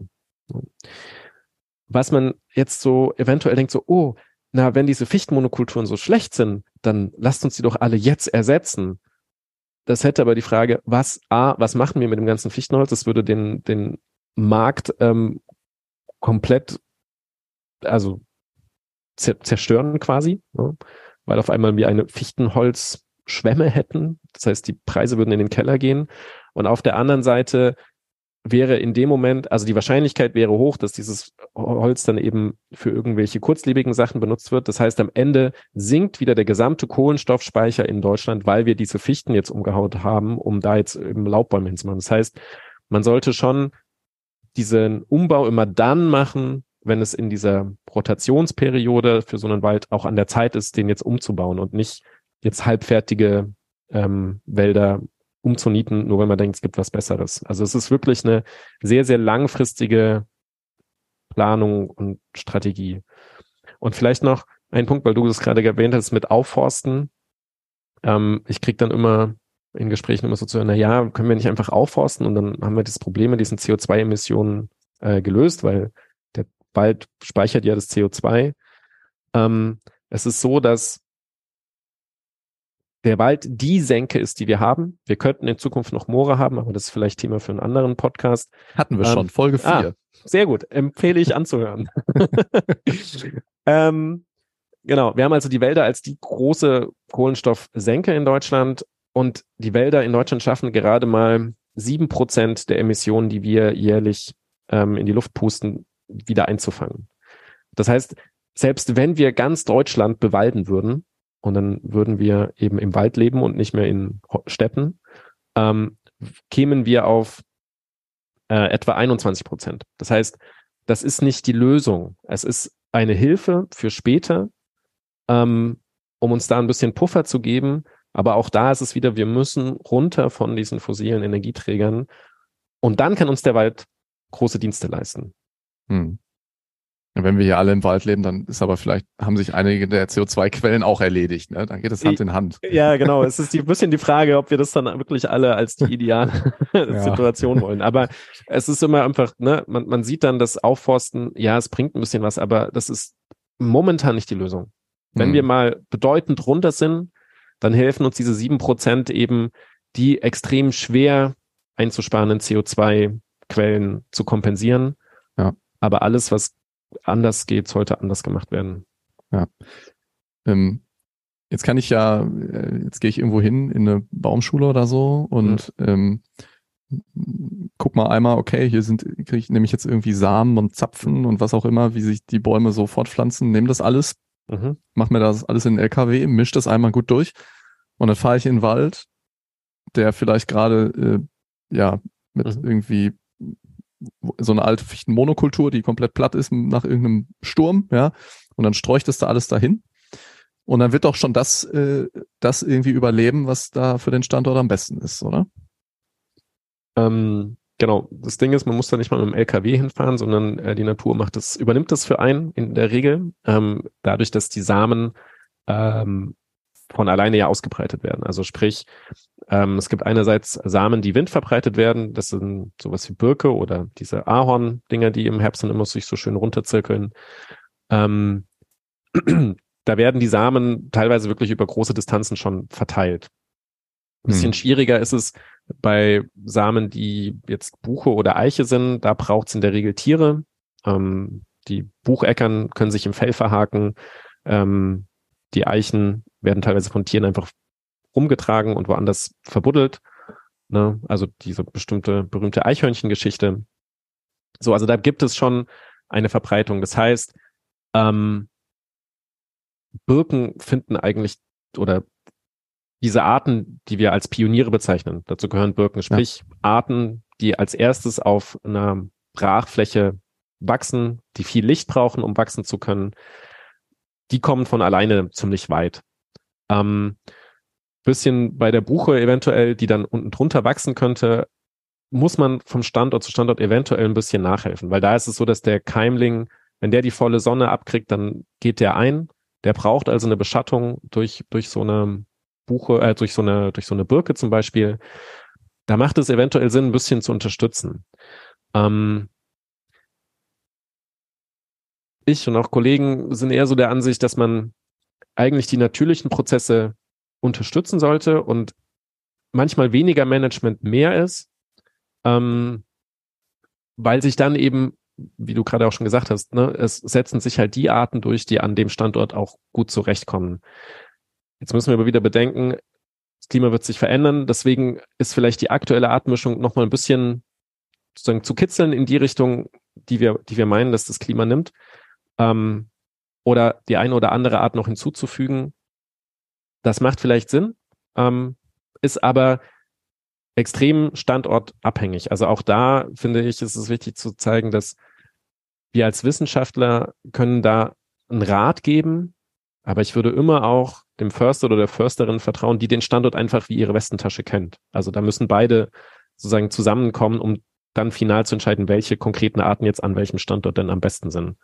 Ähm, das ist ja ein guter Stichpunkt. Ne? Ähm, wie, wie ist denn da die Stimmung so? Also ähm, da gibt's jetzt wahrscheinlich regionale Unterschiede, aber ähm, jetzt du als Wissenschaftler äh, und FörsterInnen, seid ihr da auf der gleichen Seite oder gibt's da einfach durch einen anderen Arbeitsschwerpunkt auch ähm, ja, Konflikte, Diskussionsbedarf? Es ist äh, so reichhaltig, wie hm. die Gesellschaft reichhaltig ist. Also es gibt ähm, Förster oder Forstbetriebe, die, die sehr eng mit der Wissenschaft zusammenarbeiten, ähm, wo es einen guten Austausch gibt, ähm, mit hohem Respekt füreinander, ähm, wo das wirklich super läuft. Es gibt ähm, Situationen, wo es nicht ganz so gut läuft, wo man sich versteht und austauscht ähm, und eine Kommunikation stattfindet. Es gibt aber auch dann ähm, Situationen, wo an alten Konzepten festgehalten wird, ähm, beziehungsweise neue Argumente mit ähm, aus wissenschaftlicher Sicht nicht nachvollziehbaren Argumenten abgelehnt werden. Hm. Ja, also naja, es ist sehr. Aber sehr ich meine, so, ja, solange es so durchmischt ist, ist, hat man ja nur so das übliche Problem. Ne? Man muss, man muss, wir sind halt Menschen, man muss mal irgendwie, ja. man muss mal miteinander reden und dann irgendwie weiterkommen. Aber wenn da jetzt zumindest keine, keine wirklich strukturellen äh, Probleme noch gibt, äh, auch diese Vorschläge umzusetzen, ist das ja schon mal ganz gut. Oder gibt also, sagen wir mal, gibt es Gesetze, die im Grunde da den, den wirklichen Fortschritt verhindern, weil sie, weil sie äh, den Handlungsspielraum ganz stark einschränken? Ich habe zum Beispiel mal gehört, das ist so, äh, es gibt so eine Methode, dass man Bäume in, in einer, also ich weiß nicht, ob das jetzt das, der richtige Begriff ist, so eine, also man hat so eine Plantage, ja, weil man mhm. braucht irgendwie Holz, sei es mhm. zum Bauen, zum was auch immer. Und jetzt gibt es so eine Methode mit bestimmten Sorten, dass man die so auf einer bestimmten Höhe fällt und die treiben dann daraus wieder aus und wachsen wieder. Mhm. Viel, viel schneller, als es äh, eigentlich jetzt, wenn, wenn, wenn du einen ganz kleinen Baum wieder aufziehen würdest. Aber diese Art der Forstwirtschaft ist gesetzlich verboten. Stimmt es? Irgendwie sowas habe ich mal gehört. Ähm, das sind die sogenannten Kurzumtriebsplantagen. Hm, dass die jetzt aktuell verboten sind, ist mir nicht bekannt. Also eher, ich weiß, dass es Projekte gibt, die genau das untersuchen und erforschen okay. sollen, war teilweise auch ähm, im Beginn meiner Doktorarbeit Thema. Ähm, hm. Der Grund, warum die viel schneller jetzt wachsen, ist einfach, dass die sozusagen ein komplettes Wurzelsystem haben, was nicht ja. mehr aufgebaut werden muss. Ja. Ne? Und dementsprechend können die. Klingt total plausibel, ja. Sämtliches ähm, fixierte CO2 in oberirdisches Wachstum stecken. Hm. Ähm, also grundsätzlich äh, ist mein Eindruck, dass die Forst oder viele Forstbetriebe da schon ganz gut sich aufgestellt haben und ähm, dieses das prinzipiell nachvollziehen können und auch umsetzen würden, äh, Laubbäume aufzusetzen oder Laubmischwälder zu pflanzen. Ähm, aus meiner Sicht ist es weniger das Problem der Gesetzeslage, sondern eher die Frage der nachgelagerten Prozessierung ähm, und der Forstwirtschaft. Also sprich, die aktuellen Sägewerke sind einfach optimiert auf ähm, 80 Zentimeter Durchmesser Fichten und Kiefern und so weiter. Mhm. Und auch die ganzen Prozesse danach sind darauf ausgelegt. Und viel wichtiger wäre es, sich zu überlegen, wie kriegen wir denn Laubbäume, die nicht mehr perfekt gerade gewachsen sind, weil sie in einem Mischwald stehen, ähm, verarbeitet, so dass danach trotzdem hochwertige Produkte entstehen, die im Idealfall dann auch verbaut werden können. Ähm, und ich glaube, statt jetzt sozusagen, oder es gibt den Ansatz, dass man Waldbesitzer kompensieren soll dafür, dass sie bestimmte Wälder anbauen ähm, und ähm, bestimmte Waldstrukturen schaffen.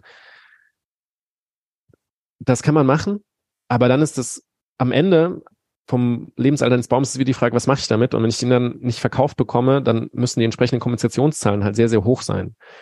Und ich finde es sinnvoller, sich zu überlegen, wie können wir denn eine Abnahme von solchen Bäumen aus artenreichen Wäldern organisieren, mhm. ähm, anstatt dafür Kompensationszahlungen machen. Und dieses Geld, was wir als Kompensationszahlung hätten, eher zu nutzen, um die entsprechenden nachgelagerten Betriebe umzubauen und zu helfen, dass diese Sägewerke entsprechende neue Sägen sich zulegen oder auch die Erntetechniken entsprechend angepasst werden und so weiter. Was eine Investition wäre und nicht einfach nur, wir verteilen alle fünf Jahre mal wieder Geld an irgendwen, der dann. Genau. Das, genau. Ja. Ja, ja. Hm. Und ähm, gibt's gibt's dann so aus diesen aus der Sägewerk-Lobby. also gibt es da so, so Lobbyaktivitäten, die du schon irgendwie wahrnimmst und so, wo so gesagt wird, nee, nee, hier das mit dem Klimawandel, das kann auch alles gar nicht so schlimm sein. Wir brauchen weiterhin unsere 80 Zentimeter Fichten. ähm, ist mir jetzt persönlich noch nicht untergekommen, aber natürlich gibt es immer Kräfte, die ähm, einen bestimmten Status quo erhalten wollen. Also. Ja, ne, ganz klar. Ja, ja, klar. Es war, die Frage hat sich mir so ein bisschen aufgedrängt, ne? So, ja. wenn, wenn, wenn es da, ist ja überall so, ne? Genau. Veränderung also. ist immer, ist immer ganz, äh, es gibt immer Leute, die bei so einer Veränderung natürlich auch erstmal sehen, dass sie selber eine, eine, eine hohe Anpassung irgendwie vornehmen müssten. Auf der anderen Seite, ja. genau, auf der anderen Seite, als ich, also das mir jetzt tatsächlich letztes Jahr auf der COP passiert, ähm, wurde ich dann von einem finnischen Sägewerkbesitzer angesprochen, der mich dann gefragt hat, also der nicht nur in Finnland äh, Sägewerk hat, sondern europaweit und der dann von mir eben wissen wollte, was denn meine Baumempfehlungen wären und auf was er halt setzen sollte. Und für ihn war es so, dass es, also als er dann erfahren hat, okay, eher Laubwald und so weiter, dann war auch für ihn klar, in welche Richtung seine Investitionen gehen sollte. Und äh, also ich konnte ihn dann tatsächlich auch davon überzeugen, dass er eher mit dickeren Bäumen in Zukunft vielleicht zu tun haben sollte oder darauf zumindest angepasst ähm, seine Sägewerke anpassen musste. Also da war wirklich äh, der positive Fall im Sinne von, er war wirklich interessiert und wollte wirklich das verstehen, was mhm. sozusagen vor seinem, vor seiner Arbeit eigentlich passiert und wie man das unterstützen kann. Und auf der anderen Seite hat er dann auch ähm, mir gesagt oder gezeigt eben, dass, dass, dass sie dann durch geschicktes Verleimen von Holz ähm, Baumaterialien herstellen können, die von der Tragfähigkeit wie Stahlbeton sind. Also mit diesen Sachen, die er herstellen könnte Krass. in der Zukunft, ist es wirklich möglich, Hochhäuser zu bauen. Ja. Ja, und ja äh, ich meine, rein aus unternehmerischer Sicht äh, ist ja, wenn ich zwei Alternativen habe, ich habe hier die, die 80 Zentimeter Fichten, die mich heute, äh, heute irgendwie mein Brot und Butter sind, mhm. ähm, die sind aber in, keine Ahnung, 50 Jahren spätestens alle weg und dann habe ich gar nichts mehr, was ich sägen kann. Ähm, mhm. Zu, okay, ich muss jetzt halt mal investieren, um mich da auf die Zukunft vorzubereiten. Es ist eigentlich klar, ne? Es ist einfach ja. nur eine Frage, was habe ich für eine unternehmerische Perspektive? Wie, wie weit in die Zukunft möchte ich denken? Genau. Ähm, und ähm, ja, finde ich cool, dass, dass der dann auch mal dahin kommt und sich das anhört. Genau.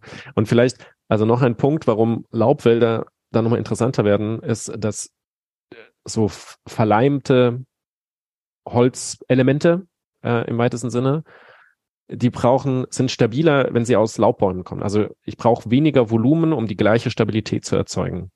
Also gerade wenn man sozusagen in, in Richtung Bauen denkt, sind Laubhölzer, weil sie härter sind, ähm, tatsächlich auch nochmal ähm, attraktiver. Aber mhm. ne, es verändert halt, wie wir Holz und äh, nutzen und früher, was wir Holz benutzen. Ja. Ähm, eine Frage, äh, die sich mir auch gerade so ein bisschen aufdrängt. Ähm, du hattest da ja eben ganz am Anfang schon mal drüber gesprochen, über Rodung. Ähm, so über, um, ich habe so mein Gefühl ist, in, dort, in, in, in Deutschland sind wir über das Thema Rodung, weil wir jetzt einfach nochmal irgendwie eine, eine, eine Viehweide machen wollen, so ein bisschen ja. hinaus. Das mag vielleicht an der einen oder anderen Stelle noch vorkommen, aber es ist vielleicht nicht mehr so das große Thema. Ja. Ähm, jetzt gibt es aber auch Feuer aus, aus natürlichen Quellen. Ne? Und das haben wir jetzt auch ähm, dieses Jahr gesehen, wo es wirklich auch in Deutschland große Waldbrände gab und auch in den Jahren davor immer wieder. Ähm, kannst du einen Wald auch da robuster gegen machen? Also was sind da so Einflussfaktoren, die du jetzt auch vielleicht in deiner Arbeit irgendwie siehst, mhm. dass ich sage, okay, ja, auch, auch durch einfach höhere äh, Außentemperaturen ist auch die Waldbrandgefahr höher und ich muss auch den Wald dafür irgendwie äh, abhärten. Mhm. Ähm, also Waldbrand in Deutschland ist aktuell von den Bildern spektakulär, von den Einfluss auf unsere Kohlenstoffbilanz ist es verschwindend gering trotz der Flächen, die auch dieses Jahr wieder abgebrannt sind. Also ähm, unser, unser Wald ist nicht feuergeprägt und wird auch in naher Zukunft nicht feuergeprägt sein wie also wie das Spiel der Mittelmeerbereich. Ähm, mhm. Langfristig, wenn wir nichts machen mit dem Klimawandel, dann schon, aber in den nächsten zehn Jahren eher nicht.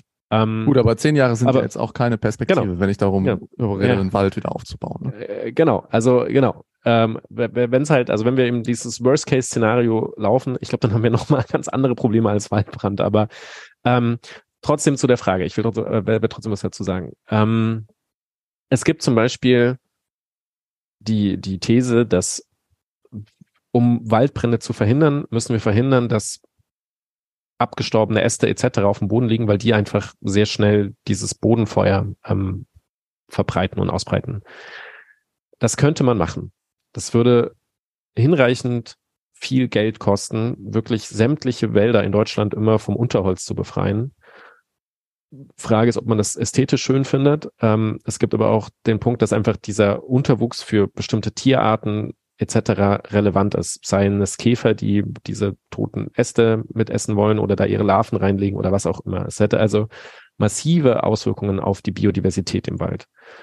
Ähm, nichtsdestotrotz, gerade in der Nähe von Ortschaften kann es durchaus sein, eine hinreichend breite Pufferzone einzubauen, wo man das macht, aber nicht den ganzen Wald. Also sprich, wir werden es nicht schaffen oder die Kosten Waldbrand in Deutschland garantiert zu finden sind extrem hoch. Es ist eher so, dass wir uns überlegen müssen, wie können wir mit den paar Waldbränden, die wir haben, ähm, gut umgehen und verhindern, dass die größere Schäden erzeugen. Und da ist es eben dann so die Frage, können wir da ähm, Schutzzonen auf, aufbauen? Ja. Jetzt hast du eben ähm, gesagt, so was die, was die CO2-Bilanz in Deutschland angeht, da sind die Waldbrände halt irgendwie egal. Ähm, aber letztendlich habe ich dann einen verbrannten Wald. Ne? Ist das, mhm. ist, also sind, gibt es dann irgendwie Baumarten, die äh, gar nicht so richtig, gibt's ja, ne? Es gibt ja so Bäume, die verbrennen gar nicht so richtig, die sind dann außen ein bisschen verkohlt und dann treiben die ganz schnell wieder aus. Mhm. Ähm, und andere, die fallen halt einfach rum und sind weg. Das ist mhm. ja aber trotzdem ein Problem. Wenn es irgendwie Jahr über Jahr immer neue äh, Flächen gibt, dann reduziert sich einfach die Waldmenge. Oder haben, kann, kannst du da Wälder konstruieren, auch diese, diese ähm, artenreichen Laubwälder, ähm, die dann sch sich schnell einfach wieder erholen? Oder ist, ja. es, ist es einfach nicht wichtig hier gerade? Es gibt, also es gibt Arten, die das sehr gut können. Ähm, also das mit das schönste Beispiel dafür ist äh, die Kananenkiefer, finde ich. Also hatte ich schon im Studium. war, war eine schöne Exkursion dorthin auf die Kananen. Ähm, das Interessante ist tatsächlich, dass die Kananenkiefer ähm, hat extrem lange Nadeln, also viel, viel länger als unsere Nadeln. Dieser Baum macht folgendes, er kämmt durch diese langen Nadeln den Nebel, der an den Hängen dieser Inseln entsteht, aus und lässt es sozusagen unter sich regnen. Dadurch, ähm, dadurch sorgt er für sein Wasser.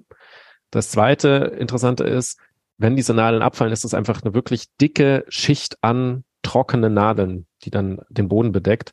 Und wenn da ein Funke reinfällt im Sommer, das brennt wie, wie Zunder. Da wird alles weggebrannt, was an Konkurrenzarten dort wachsen könnte. Ähm, und dann ist es aber so, dass diese Kanarenkiefer tatsächlich in ihren Früchten, also dem entsprechenden Kanarenkiefernzapfen, ähm, die sind sehr, sehr fest und verschlossen. Und erst wenn die heiß werden durch Brand, gehen die auf und verbreiten ihre Samen, weil dann die Kiefer sozusagen weiß, ah, okay, jetzt ist, wenn jetzt irgendwo Platz geworden ist, jetzt ist der richtige Zeitpunkt dort anzukommen. Und zusätzlich ist die Borke auch sehr, sehr dick, so dass selbst wenn jetzt der Stamm mal abbrennt, sie wieder austreiben kann aus der Borke. Das ist sozusagen so eine, so eine Art, die perfekt ans Feuer angepasst ist und damit sozusagen sogar sich selbst einen Vorteil erschafft, weil sie ja halt diese Streu macht, die hm. besonders feueranfällig ist. Ähm, diese Art würde aber bei uns gar nicht mit den Winterfrösten und so weiter zurechtkommen. Also sprich, wir haben eben nicht nur heiße Sommer, sondern weiterhin auch ähm, hinreichend kalte Winter, ähm, so dass die Bäume, die bei uns wachsen oder hinreichend gut wachsen, sind keine Feuerspezialisten. Die haben noch andere Probleme, die sie auch mitbekommen können, ab, ab, abdecken müssen. Und dementsprechend müssen wir das Feuer, also wie wir mit Feuer umgehen, weniger über die Artenmenschen, Arten managen, als über die Art, wie wir den Wald managen. Ne? Die Frage nach dem Unterwuchs, die Frage nach mal einer Schneise, mal Licht und so weiter. Und ähm, auf der anderen Seite halt eben Prävention im Sinne von ähm, Aufklärungsarbeit und wirklich verhindern, dass jemand die berühmte Kippe in den Wald schmeißt oder mhm. irgendwie ein Glas dort liegen lässt, was dann wie ein Prisma wirkt. Oder ja. als dritter Punkt haben wir halt immer noch diese Phosphor-Sachen, gerade in den ähm, Brandenburg aus dem Zweiten Weltkrieg, die dann eventuell sich selbst entzünden kann in so einem heißen Tag. Ja. Jetzt haben wir schon super viel über den Wald gesprochen und, ähm, und ja auch so über den Wald der Zukunft. Ähm, jetzt würde mich natürlich interessieren, du hast das Thema ja nur am Anfang ganz kurz äh, ja, reingeworfen und äh, repräsentiert möglicherweise auch besser deine alltägliche Arbeit.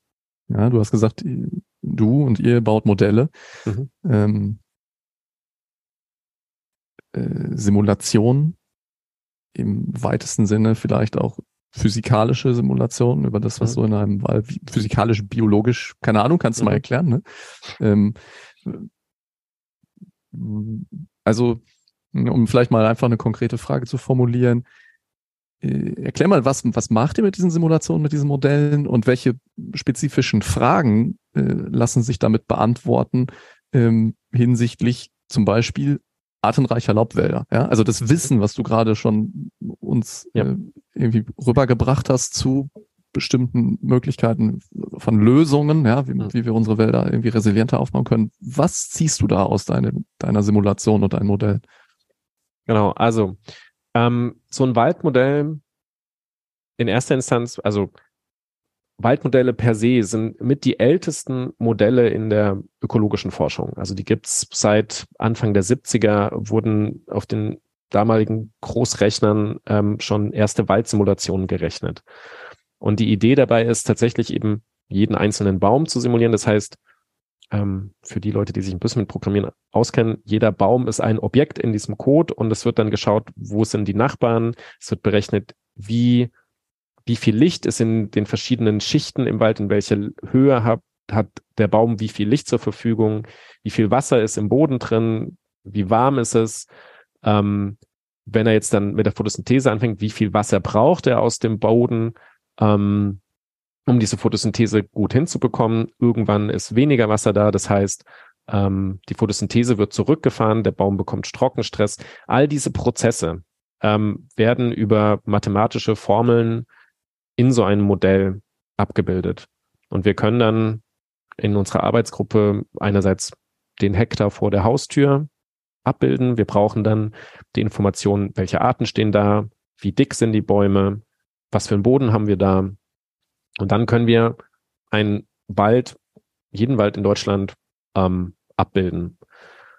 Was wir jetzt gemacht haben in einem der letzten Forschungsprojekte ist, es gibt alle zehn Jahre die sogenannte Bundeswaldinventur. Das heißt, da gehen Heerscharen von Förstern durch den Wald an ganz bestimmten Orten in Deutschland und messen dort die Bäume. Das sind 70.000 Standorte ungefähr, die besucht werden. Dort wird jeder Baum angeschaut. Er wird geschaut, welche Schäden hat er, welchen Stammdurchmesser hat er, wie hoch ist er, welche Art ist es. Unglaublich viele Daten werden da zusammengetragen. Und was wir jetzt gemacht haben, ist, wir haben all diese in Realität tatsächlich existierenden Bäume in das Modell reingesteckt und können jetzt schauen, wie würde dieser eine ganz bestimmte Standort ähm, in den verschiedenen Klimaszenarien sich verhalten. Sprich, wie verändert sich die Produktivität der Bäume, wie viel CO2 können sie noch aufnehmen, wie viel ähm, aber auch geben sie ab durch diese Atmung, die ich dir vorhin erzählt habe, ne, dass der Baum ja sich aufbauen muss und die ganzen Zellen, seine eigenen Zellen versorgen muss. Sehen wir irgendwelchen Trockenstress? Welchen Einfluss haben die verschiedenen Bodentypen da drauf? Und ähm, was wir da eben dann ganz klar sehen, ist, dass sollten wir das Paris-Ziel einhalten und wir bleiben deutlich unter zwei Grad, dann sehen wir, dass die ganzen Laubstandorte, die wir in dem Modell haben, die eben auf echten Messungen basieren, ähm, dass die ungefähr ihre CO2-Fixierungskapazität halten. Das heißt, die Kohlenstoffaufnahme durch diese Laubbäume ist hinreichend stabil. Ähm, und wir sehen auf der anderen Seite ganz klar, dass die Fichtenbestände in die Knie gehen. Also die, auch bei zwei Grad brechen die in ihrer Produktivität deutlich ein. Wenn wir über die zwei Grad kommen und dann bei drei Grad landen, 3,5 Grad, dann sehen wir, dass alle Wälder, die wir aktuell haben, alle einbrechen. Jeder, die, die Umweltbedingungen sind dann so schlecht, dass alle schlechter wachsen und weniger CO2 fixieren. Und auch da wieder die Fichte am allerschlechtesten, die Laubmischwälder am besten, auch wenn sie ein, einbrechen. Was heißt, ähm, was heißt einbrechen? Dass die ähm, weg sind oder einfach irgendwie in der Produktivität genau. gesenkt? Die Produktivität ja. geht runter. Und jetzt ist es so, wenn die Produktivität eines Waldes runtergeht, dann ist er anfälliger für Krankheiten oder Insekten. Also wenn wir uns jetzt ähm, zum Beispiel jetzt die Trockenheit der letzten Jahre anschauen, ähm, dann haben drei Faktoren dazu geführt, dass diese großen Fichtenbestände eben eingebrochen, also tatsächlich gestorben sind. Ähm, das ging los damit, dass 2018 wir einen Sturm haben oder hatten, der Fichten äh, umgeworfen hat. Fichten wiederum sind sturmabfälliger als die meisten anderen Arten. Ähm, und dann war so viel Holz, was durch den Sturm eben umgeworfen war, im Wald, dass die Forstbetriebe nicht hinterherkamen, dieses ganze Holz wieder aus dem Wald rauszuholen. Und dieses Holz war dann eine Brutstätte für den Borkenkäfer zum Beispiel. In anderen Arten wären es irgendwelche anderen Schädlinge. Das Prinzip ist das gleiche. So, und jetzt kam oben drauf, dass wir dann eine Trockenheit hatten. Das heißt, die ganzen Fichten waren im Stress. Ähm, das heißt, der eigentliche Abwehrmechanismus gegen einen Borkenkäfer ist der, dass dieses klebrige Harz der Fichten dazu führt, dass diese Borkenkäfer eben verkleben und eben so, wenn sie irgendwo reinbohren, dann ausgespült werden und sich das Loch wieder verschließt durch die, durch das Harz. Wenn jetzt aber Trockenstress da ist, kann der Baum nicht mehr genug Harz herstellen und dadurch kann der Borkenkäfer eben in die Fichte rein. Das heißt, wir haben sozusagen eine Konsequenz von ähm, Fichten sind abgestorben, dann kam die Trockenheit, was es den Borkenkäfern einfach machte, sich auszubreiten. Und dann kam noch ein Jahr mit einer Trockenheit. Das heißt, es waren 2019 eh schon viele Borkenkäfer da und jetzt kam das Ganze nochmal und dadurch ist es exponentiell, wie man es von den Corona-Zahlen erkennt, sozusagen mhm. explodierend. Was wiederum auch wieder zeigt, ne, wenn wir den Wald anders managen würden, sprich einen artenreicheren Wald hätten, dann hätte der Schädling es viel weiter bis zum nächsten Baum. Jetzt war es halt so, egal in welche Richtung er geflogen ist, der Käfer oder gekrabbelt, der hat sofort wieder den nächsten Wirt gefunden. Mhm. Bei einem artenreichen Wald wäre das nicht der Fall gewesen. Und dementsprechend ist, bedeutet, in unserem Modell können wir sehen, dass dieser Stress zunimmt. Wir können jetzt nicht sagen, okay, jetzt stirbt der Wald, weil jetzt die Borkenkäfer im Jahr 2052 kommen. Das nicht, aber wir sehen, dass die Wahrscheinlichkeit, dass Bäume sterben, dann eben steigt, weil die Produktivität sinkt. Äh, simulierst du dann da den Borkenkäfer oder geht das ein als, okay, bei einem bestimmten Baumzustand ist er jetzt einfach anfälliger? Genau, das ist, also wir simulieren nicht explizit den Borkenkäfer bei uns Modell. Es gibt Waldmodelle, die das können. Ähm, ähm, bei uns machen wir das nicht, weil unser Modell den Anspruch hat, sehr generell zu sein, also sowohl in Deutschland zu fun funktionieren für verschiedene Standorte, aber wir können unser Modell eben auch für den Amazonas anwenden, für Afrika. Ähm, sozusagen die Arbeit bei uns ist mehr grundsätzliche Mechanismen im Wald zu quantifizieren und einzuschätzen und somit ist es uns eben möglich, gerade diesen Effekt von Diversität viel grundsätzlicher zu analysieren und argumentativ zu unterstreichen, als jetzt einen ganz speziellen Wald abzubilden, der zufällig artenreich ist und zufällig besser ist als die daneben stehende Fichtenmonokultur. Hat, hat dich, ähm, ich sage jetzt dein Modell, Das ist Ja. jetzt nicht der einzige sein, der es geschrieben hat. Okay. Äh, hat, hat dich dein Modell mal überrascht? War da mal irgendwas, wo du gedacht hast, hm, boah, krass, das war jetzt irgendwie, das hätte ich jetzt, also ich sehe irgendwie die, Mhm. die Einflussfaktoren, die reingehen Mhm. und ähm, jetzt ist aber scheinbar irgendwo irgendwas nicht linear oder so, da kommt was raus, was ich nicht erwartet hätte. Äh, regelmäßig, das ist eigentlich die Regel. Das ist ein, okay, wie viel Prozent davon sind einfach ein Bug im Code? auch das kommt vor. ähm, nein, es ist ja immer, es ist im, im Prinzip ist es ein Dialog mit dem Modell. Ne? Man überlegt sich, welche Muster erwarte ich, warum erwarte ich die, entwickelt ein Konzept, schaut, ob das Modell das auch macht. Es kommt vor, dass das Gleiche ist und dann sagt man sich, ah, okay, ähm, das sind anscheinend tatsächlich die Me Mechanismen, die hier eine Rolle spielen. Und dann gibt es aber Situationen, wo es eben eine Überraschung gibt und dann ist die eine Möglichkeit, es gibt einen Bug im Modell. Dadurch, dass das Modell aber inzwischen ähm, fast 30 Jahre alt ist, ist die Anzahl an Bugs sehr gering. Ähm, die andere Sache ist die, dass man sich überlegt, okay, vielleicht hat meine Theorie nicht gestimmt und ich muss meine Theorie anpassen. Ähm, zum Beispiel war es so bei diesen Analysen der deutschen Wälder, dass ähm, wir uns erst gedacht haben, ähm, naja, es gibt diese ganzen Standorte, die auf Wasser oder auf auf Sand gebaut sind, also eh immer schon Wasserstress haben. Ähm, und jetzt kommt noch die Trockenheit hinzu, dann sind diese Bäume vielleicht noch anfälliger oder diese Standorte haben noch mehr Stress. Und dann haben wir uns das, die Modelldaten eben angeschaut und haben festgestellt, nee, den, diesen Standorten auf schlechten, wasserspezifisch schlechten Böden sehen keine großen Einbrüche in ihrer Produktivität im Vergleich zu den Jahren, wo es viel geregnet hat. Und im Gegensatz dazu sind genau die Standorte, die eigentlich einen sehr guten Wasserspeicher haben, ähm, die, die am anfälligsten gewesen. Und das war erstmal, wo wir dachten, hä, das ist doch kontraintuitiv. Ne? Man denkt, die, die gestressten Standorte werden doch dann noch mehr gestresst und denen, denen es gut geht, denen, die kommen damit irgendwie zurecht.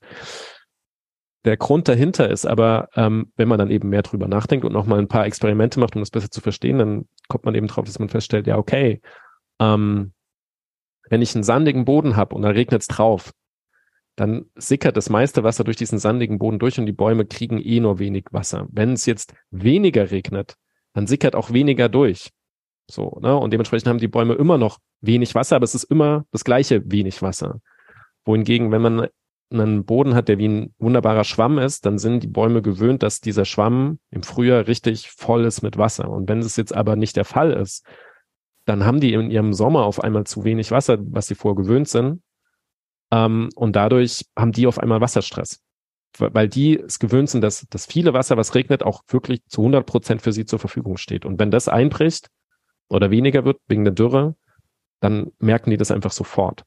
Das war so ein Beispiel, Hm. wo man im ersten Moment dachte, ah, wieso? Und dann aber feststellen kann, okay, F- Fehler im Gehirn. Nochmal kurz drüber nachdenken. Ja, aber, aber es ist halt cool, ne? Weil man dann Ja, auch voll. irgendwie, also in dieser, in dieser äh, Modell-Gehirn-Feedback-Schleife man ja auch irgendwie anfängt äh, zu sehen, dass das Modell äh, so gesehen mehr kann als in, mit der Perspektive, mit der man es designt hat. Ne? So, also natürlich sind die, Genau. ist die Funktionalität von vornherein da drin, aber es, Mhm. es fängt dann halt an, Dinge auszuspucken, die, die über den direkt erwarteten Output hinausgehen. Das finde ich schon ziemlich cool.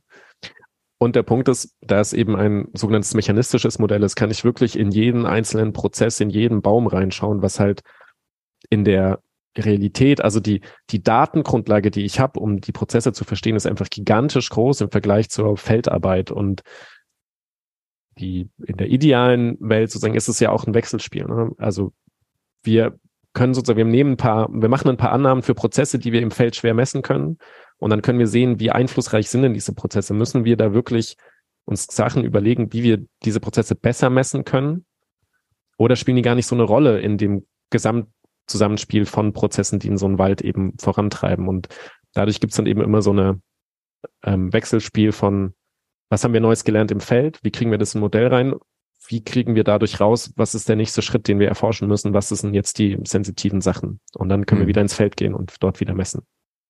Und so diese Modellvalidierung, also jetzt mal wirklich rund, also mhm. ein Teil ist vielleicht mathematisch zu validieren. Ähm, ansonsten macht ihr, macht ihr so diese, diese Prüfung auch selber oder ist der Mechanismus, dass es dann andere Gruppen gibt und die machen dann halt mal Experimente äh, und dann, dann seht ihr, okay, hat unser Modell äh, da die gleichen Vorhersagen getroffen oder macht ihr, geht ihr auch selber raus und sagt, okay, wir müssen jetzt den Teil unseres Modells validieren. Das macht keine andere Gruppe, das machen wir jetzt selber. Nee, wir machen das alles selber. Ähm, ist eigentlich bei jeder Studie, die wir aufsetzen, gibt es immer einen Teil, der versucht, das zu validieren.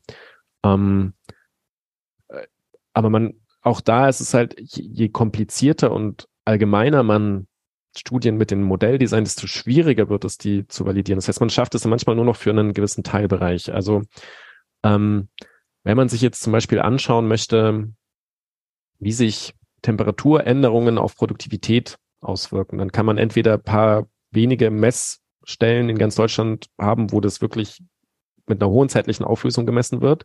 Dann weiß ich es aber nur für eine sehr kleine Anzahl von Standorten. Die andere Option ist eben diese Bundeswaldinventur zu nehmen. Die misst aber nur alle zehn Jahre. und dann kann ich versuchen, dazwischen zu interpolieren und zu schauen, okay, passt es dann? Und selbst dann habe ich es nicht für alle möglichen Wälder ähm, analysiert. Und das ist wiederum das, wo jetzt das Modell reinkommt und wo auch ein ein Flaggschiff meiner Arbeit sozusagen ähm, ihren Ursprung hat, ist diese Frage, wir können natürlich immer versuchen, mit dem Modell die Realität abzubilden und dann zu schauen, okay, was passiert denn in den nächsten 10, 20, 80 Jahren, indem ich das mit Klimamodellen kopple. Aber dann bin ich immer noch sehr nah an dem dran, was wir tatsächlich aktuell auch in unseren Daten finden. Man kann aber die Frage auch umdrehen und kann sagen, ähm, was ist denn überhaupt möglich im Wald? Ne? Mhm. Welche Optionen hätte ich denn, und wie würden die sich denn verhalten? Und was wir jetzt eben in unserer Arbeitsgruppe dann entwickelt haben, ist, wir nennen es die Forest Factory. Und mit diesem Algorithmus können wir tatsächlich jeden theoretisch möglichen Wald, der in Deutschland wachsen könnte oder durch Störungen entstehen könnte, ähm, abbilden und können dann schauen, wie würden all diese theoretisch möglichen Wälder denn sich in der Zukunft verhalten um dann wieder einen Rückschluss zu machen, oh, schaut mal, in dem und dem Bereich haben wir momentan relativ wenig an Daten ähm, oder an Standorten. A, mehr in die Richtung vielleicht messen oder B, das sind ähm, interessante Wälder für die Zukunft. Vielleicht sollten wir unsere Wälder mehr in diese Richtung managen. Ne? Und so ist es auch wieder so ein Kreislauf ja. von ja. Modell und Feld und Anwendung. Cool. Klingt super. Klingt, klingt einfach super interessant. Ähm, ich meine, ich habe sowieso ein kleines Fable für so Modellbildung, ähm, aber das ist, wird vielleicht ein bisschen zu nerdig. Ähm, ich, ich weiß von dir, dass du auch noch äh, so im Bereich Fernerkundung arbeitest. Mhm. Ich glaube, wir skippen dieses Thema mal für heute. Ähm, Können noch mal einen machen. wir machen ja. vielleicht, wir machen vielleicht noch eine Runde. Ähm, gibt es, gibt es äh, gerade noch irgendwie ähm, ja Punkte von dir, wo du sagst, ach hier, das, äh, das, das hat, das fällt mir noch ein, das wollte ich noch sagen? Oder hast du das Gefühl, wir haben mal wirklich einen guten ähm, Überblick geschaffen?